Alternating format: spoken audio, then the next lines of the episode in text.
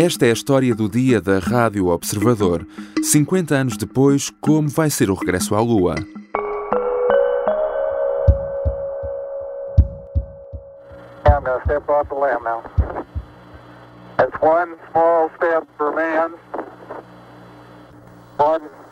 Mankind.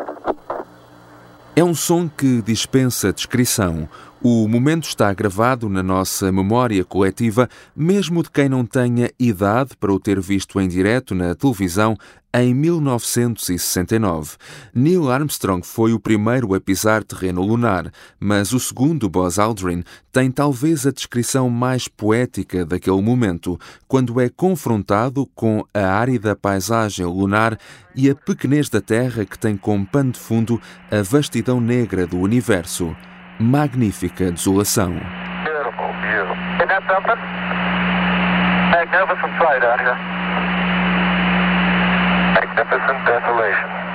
Agora, mais de 50 anos depois, estamos prestes a viver tudo de novo. O regresso da humanidade à Lua está iminente. Artemis stands ready. Ready to turn dreams into reality. Ready to return humanity to the moon and take us further than ever before. The culmination of inspiration and innovation, of Herculean efforts and steadfast collaboration, Artemis 1 is ready for departure. Artemis foi o nome dado ao novo programa da NASA para levar astronautas novamente à Lua. O nome não é ao acaso. Para além de ser a deusa grega da caça e representar a superfície lunar, Artemis era a irmã gêmea de Apolo, que deu o nome ao primeiro programa espacial. Também não é inocente que se trata agora de uma mulher. É provável que desta vez possa ser uma mulher a pisar pela primeira vez terreno lunar. Isso só deverá acontecer em 2025, mas na verdade tudo começa agora. A missão Artemis 1 vai ser um teste decisivo. A NASA vai lançar pela primeira vez o superfoguetão SLS, o mais poderoso de sempre, com a cápsula Orion, que vai ficar em órbita da Lua antes de regressar novamente à Terra. A missão deve demorar 42 dias. Neste episódio da História do Dia, vamos perceber quais os planos da missão Artemis e por que é que este foguetão é tão importante para o início de uma nova era espacial. É que se quisermos ir a Marte ou mais além, tudo vai ter de começar por ele. Eu sou o João Santos Duarte e hoje vou conversar com o José Augusto Matos, astrónomo e entusiasta do espaço.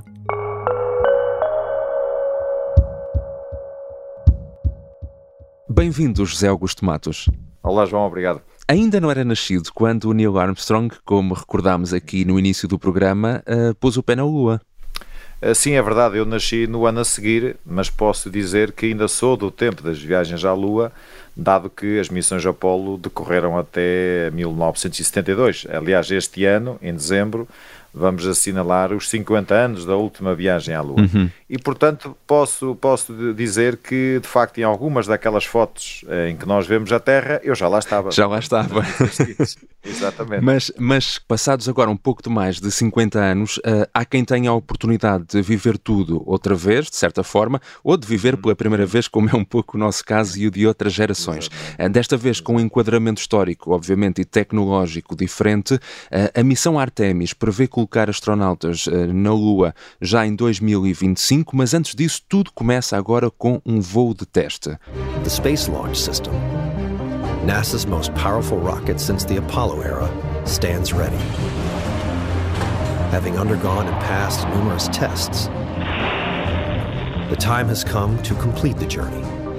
José Augusto Matos, comecemos então por falar do foguetão, o SLS, Space Launch System, eh, que torna tudo isto possível eh, em primeiro lugar. Estamos a falar de algo eh, nunca visto na história da exploração espacial. O que é que faz então deste foguetão tão diferente?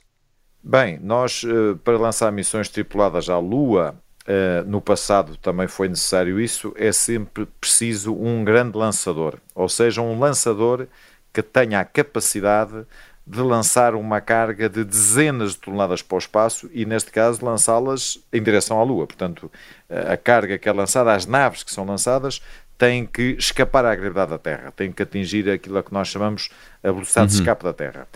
Já no tempo da, de, das missões Apolo, o foguetão que foi construído na altura, que foi o Saturno V, era também um foguetão excepcional para a época. Aliás, nunca mais uh, se construiu um lançador como uhum. o Saturno V. E nós agora com o SLS voltamos a ter uma espécie de um Saturno V também. Uhum. E o SLS, claro que nós agora também vivemos num tempo diferente da exploração espacial. O SLS poderá também, num futuro mais distante, servir para lançar missões a Marte. Portanto, uhum. é de facto um grande lançador que poderá ter diversas utilidades no campo da exploração espacial. Eh, vamos então falar um pouco desta missão da Artemis 1. Uh, eh, isto é o início uh, de tudo, do regresso dos astronautas à Lua. Como é que esta missão vai decorrer? É, uh, quais são os principais objetivos desta missão? Esta missão é muito importante porque, uh, pela primeira vez, uh, vai ser testado o SLS. O SLS nunca, até hoje, fez um voo real, ou seja, de, de, de, lançamento de facto de uma nave em direção à Lua. Portanto, é a primeira vez que ele vai ser testado. Uh, obviamente que a expectativa é que tudo funcione bem, e que de facto o SLS eh, funcione devidamente e consiga de facto lançar a nave Orion em direção à Lua. E depois a própria nave Orion também é a primeira vez que vai fazer uma viagem à Lua e vem. Uh, ela não leva ninguém, porque também por questões de segurança foi entendido que nesta primeira viagem uh, não, devia, não devia de haver uma tripulação humana. A única tripulação que ela leva são os manequins, não é? Que vão lá dentro e que vão ser usados como manequins de teste. Uh, é também uma missão longa, estamos a falar de uma missão que poderá durar cerca de um mês, uh, perto de 40 dias. E porquê é que é tão longa? Uh, precisamente para recolher informações e dados? exatamente, exatamente. Aliás, esta, nesta missão, com certeza que os cientistas irão forçar um pouco certos aspectos da missão para ver se como é que os materiais e como é que a nave, enfim, e tudo isso se comporta em situações um pouco mais extremas de voo. The twin sister of Apollo, Artemis is the name given to the program that will return humanity to the moon. And named after one of the largest constellations in the sky, Orion is the spacecraft destined to get us there. A Orion, a cápsula que no futuro então uh, transportará uh, os astronautas, uh, vai ser também testada, vai estar em órbita da Lua. outro momento muito importante será a reentrada na atmosfera e o regresso à Terra. Mas o que é que faz desta cápsula também tão diferente daquilo que tínhamos no passado? A nave Orion, ou Orion, como se diz em inglês, é uma nave que é nova na história da exploração espacial, embora tenha semelhanças com o passado, porque também tem um módulo tripulado e tem um módulo de serviço. Uh, e esse módulo de serviço é construído aqui pela Agência Espacial Europeia, portanto aqui também temos uma novidade interessante que é os europeus participam uhum. no programa lunar Artemis, Uh, e, e, a parte tripulada será uma parte que é assumida pela NASA. Uh, diferenças também em relação ao passado. A nave, esta nave Orion é uma nave que tem uma capacidade de tripulação superior uh, às missões Apollo. Nós nas missões Apollo tínhamos três astronautas, aqui podemos ter quatro, por exemplo. Uhum. Uh, e, e, portanto tem também uma pequena diferença nesse aspecto. Depois, obviamente, fruto da evolução tecnológica também, é uma nave, obviamente, mais moderna e, portanto, mais recente e mais com sistemas, eh, eh, obviamente, que se correspondem ao tempo atual, não é? sistemas com outras capacidades que há 50 anos não, não eram possíveis de, digamos, de existir. Mas em termos de funções, esta nave faz mais ou menos a mesma coisa que fazia uma nave tripulada nas missões Apolo, que é levar os astronautas até à Lua e trazê-los em segurança para a Terra. E agora temos aí também um aspecto importante que, que referiste, que é, uhum. uh, de facto, no regresso, uh, nesta Artemis 1, o sistema de reentrada na atmosfera terrestre e de regresso ao nosso planeta vai ser testado. E isso também é uma parte sempre muito melindrosa da missão, no regresso, porque a cápsula depois vem, vem, vai entrar sozinha na atmosfera, já não, já não existe o módulo de serviço, eh, mas atinge temperaturas extremamente elevadas, que vem a uma velocidade impressionante, eh, e de facto é muito importante que o escudo térmico, nomeadamente, funcione bem e que todos os sistemas de facto se portem bem nessa reentrada para que nada de mal aconteça, porque de facto uhum. a reentrada na atmosfera é uma fase muito delicada do regresso, onde de facto, se alguma coisa corre mal, podemos ter uma fatalidade. Se tudo correr bem agora, a, a, próxima missão do programa Artemis, Artemis 2, eh, vai realizar-se em 2024, eh, já com astronautas a bordo, mas não vão chegar a aterrar na Lua. Enfim, um pouco uh, da mesma forma que aconteceu na altura com a Apollo 8, não é? Uma missão também parecida uh, e, e, e muito importante.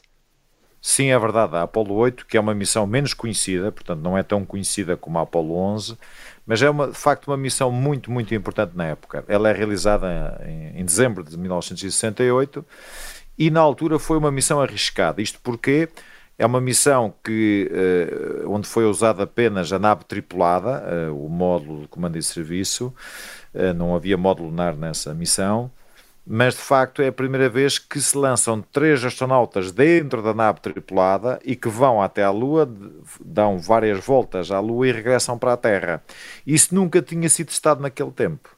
E de facto aí temos que reconhecer que houve um, um certo risco nessa missão tripulada Uh, por exemplo, nós agora estamos a fazer algo semelhante com a Artemis 1, mas uh, apenas com uhum. os dois manequins lá dentro, não é? Uhum. E portanto é um pouco isso. Agora, uh, de facto, na altura também os Estados Unidos estavam pressionados pela, pela Guerra Fria, pela corrida ao espaço, porque na altura, em 1968, havia grandes receios nos Estados Unidos que os russos pudessem chegar à Lua primeiro que os americanos, com uma missão tripulada, e daí que houve ali uma certa aceleração do, do, do programa Apollo. Corriam-se mais riscos também, não é? E exatamente, nós neste momento não temos essa questão, não há uma corrida à Lua como havia no, no final dos anos 60. Na altura teve riscos elevados porque, de facto, eh, era a primeira vez que se estava a mandar homens uh, para a órbita lunar e portanto era uma, era uma situação que nunca tinha sido experimentada, uhum. não é?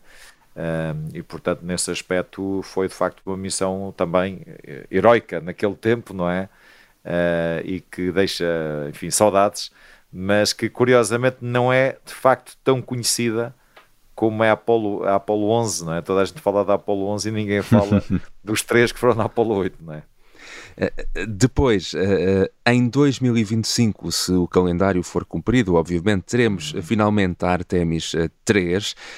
Um, Sim, sim. Neste caso, o módulo lunar desta missão será muito diferente, por exemplo, do Eagle, no qual Armstrong, ou do qual sim. Armstrong saiu uh, para colocar os pés na Lua uh, em, em, julho de 1969, como ouvimos no início deste programa. Este módulo é desenhado pela SpaceX, certo? Uh, sim, e estamos de facto a falar, uh, como referiste, de uma nave completamente diferente. Uh, o módulo lunar do tempo das missões Apollo era uma nave que não era uma nave muito grande, enfim, tinha apenas capacidade para dois astronautas e que mesmo assim tinham que ir em pé dentro da nave, nem sequer se uhum. conseguiam sentar dentro da nave. De facto, o espaço era um espaço exíguo. dentro do módulo lunar, neste caso não. Ah, e depois também há uma diferença grande que é nas missões Apollo nas missões mesmo a partir da Apollo 11, uh, eh, o módulo, Apollo 11 e Apollo 10, porque a Apollo 10 também já fez esse teste, uh, portanto, o, módulo lunar ia agarrado à nave tripulada, à nave principal, portanto, faziam a viagem em conjunto até à Lua. Aqui não, aqui a nave Orion vai sozinha e a nave lunar já está à espera dela à volta da Lua. E, e também há uma outra diferença de facto significativa, que é a nave da SpaceX é uma nave grande, é uma nave com grande capacidade, tem um eh, formato, uh, aliás, de, de, de, de, um foguetão, não é? Se olharmos sim, sim, uh, por sim, fora, assim, é um é, formato é, de um é, foguetão. É. é, é porque é uma nave, de facto, também em termos de, de desenho uh, completamente diferente de tudo o que até hoje foi feito, não é? Uh, e, portanto, nesse aspecto também tem uh, um aspecto muito interessante em termos de, de, de novidade e de capacidade uhum. também. E que vai também ser usada, já agora outro aspecto muito curioso sobre tudo isto da Lua, essa nave irá ser usada para fazer o primeiro voo turístico à Lua uh, daqui a uns anos, que será feito por um japonês que já comprou os bilhetes uh, e que neste momento até tem um concurso muito interessante na internet, que é o chamado Dear Moon, em que ele está à espera de uh, captar algumas pessoas uhum. que possam ir com ele. Uh, portanto, nós podemos tentar a nossa sorte e podemos ter alguma sorte e ir com ele também. Quem sabe. Falando aqui novamente um pouco do foguetão que torna uh, tudo isto possível, o SLS uh, é um foguetão de facto desenhado, uh, como já dissemos, para ter uma grande capacidade de, de, transporte de carga, não apenas para missões lunares, mas também no futuro para ir mais além. Esta é também apenas a primeira etapa daquilo que será, no fundo, uma nova era da exploração espacial. Sim, é verdade. Uh, obviamente que existe a expectativa que o SLS no futuro possa ser usado para missões tripuladas a Marte. Uh, e é um foguetão, porque é um foguetão que tem grande capacidade de lançamento de carga, é, que poderá ser usado também num programa desses. Agora, a questão das missões a Marte é muito mais complexa, porque de facto Marte está muito mais longe que a Lua Uh, e é muito mais complicado uh, lançar missões tripuladas a Marte e trazê-las depois em segurança para a Terra. A Lua, desse aspecto, é mais fácil porque é aqui perto e, uhum. portanto, está à volta da Terra e, portanto, é mais fácil esse tipo de viagens. Mas, por exemplo, Mas, a, a, a, a, Orion uh, é uma cápsula, é uma nave que tem capacidade uhum. para também ir a Marte. Sim, mas como no caso de Marte estamos a falar de viagens muito mais longas e com requisitos de carga completamente diferentes, a nave Orion, num, num, futuro programa de exploração marciano, é apenas uma peça, vamos assim dizer. Exato. Não é? Uh, e portanto teríamos que ter uh, outros veículos associados à nave Orion uh, que permitissem, nomeadamente, levar carga, enfim, é toda uma situação muito mais complexa uhum. do que as viagens à Lua. Antes de Marte, o que teremos, com certeza, será então uma estação espacial em órbita da Lua uhum. e, muito possivelmente, também uma base lunar. Sim, está previsto no programa Artemis a construção, já com a Artemis 4 em 2026, uh, uh, portanto, a, construção de uma pequena estação lunar, eh, que servirá também como entreposto, no fundo, nas missões eh, tripuladas. e, e essa, essa Lunar Gateway funcionará como uma espécie de entreposto, ou seja, a nave Orion encaixa lá, os astronautas podem passar para dentro da estação lunar e depois a nave da SpaceX poderá ir buscá-los lá e, e, e, portanto, eles poderão depois fazer uhum. missões na, na superfície lunar. Isso também é uma novidade, porque no tempo das missões Apollo não havia estação lunar, portanto, as naves iam diretamente à Lua, entravam em órbita, o módulo lunar separava-se e aterrava na Lua. Mas também nós aqui temos que ver outra novidade do, do, do programa Artemis, é que estamos a apostar em missões de maior duração. Uh, estamos a apostar em missões que poderão, de facto, uh, num futuro mais distante, não é? Uh, durar semanas pelo menos.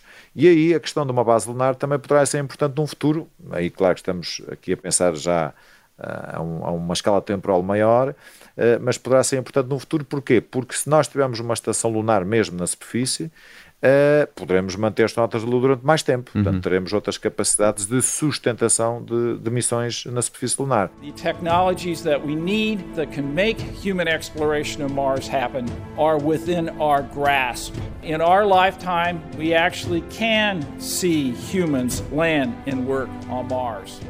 Terminemos um pouco também uh, da forma como começamos. Não vimos uh, em direto o primeiro astronauta a pôr o pé na Lua. Uh, tem esperança ainda então de poder ver o primeiro homem ou mulher a pôr o pé em Marte? Sim, porque nós no caso de Marte, se as coisas correrem bem, poderemos até 2040, portanto dentro de quase 20 anos, vamos assim dizer, ter a primeira missão tripulada a Marte. Uh, e portanto eu acho que é, podemos dizer que é um prazo aceitável e razoável hum. imaginarmos que dentro de 20 anos, até 2040, 42, podemos de facto ter essa primeira missão tripulada a Marte. Portanto, há alguma expectativa que a nossa geração ainda consiga de facto ver isso, porque uma coisa é nós cá está mandarmos astronautas até à Lua e outra coisa é mandarmos para Marte, porque em Marte nós vamos ter que os manter lá durante algum tempo, porque a Terra uh, tem uma translação mais rápida à volta do Sol uhum. e só de dois em dois anos é que está perto de Marte para que a viagem seja viável, não é?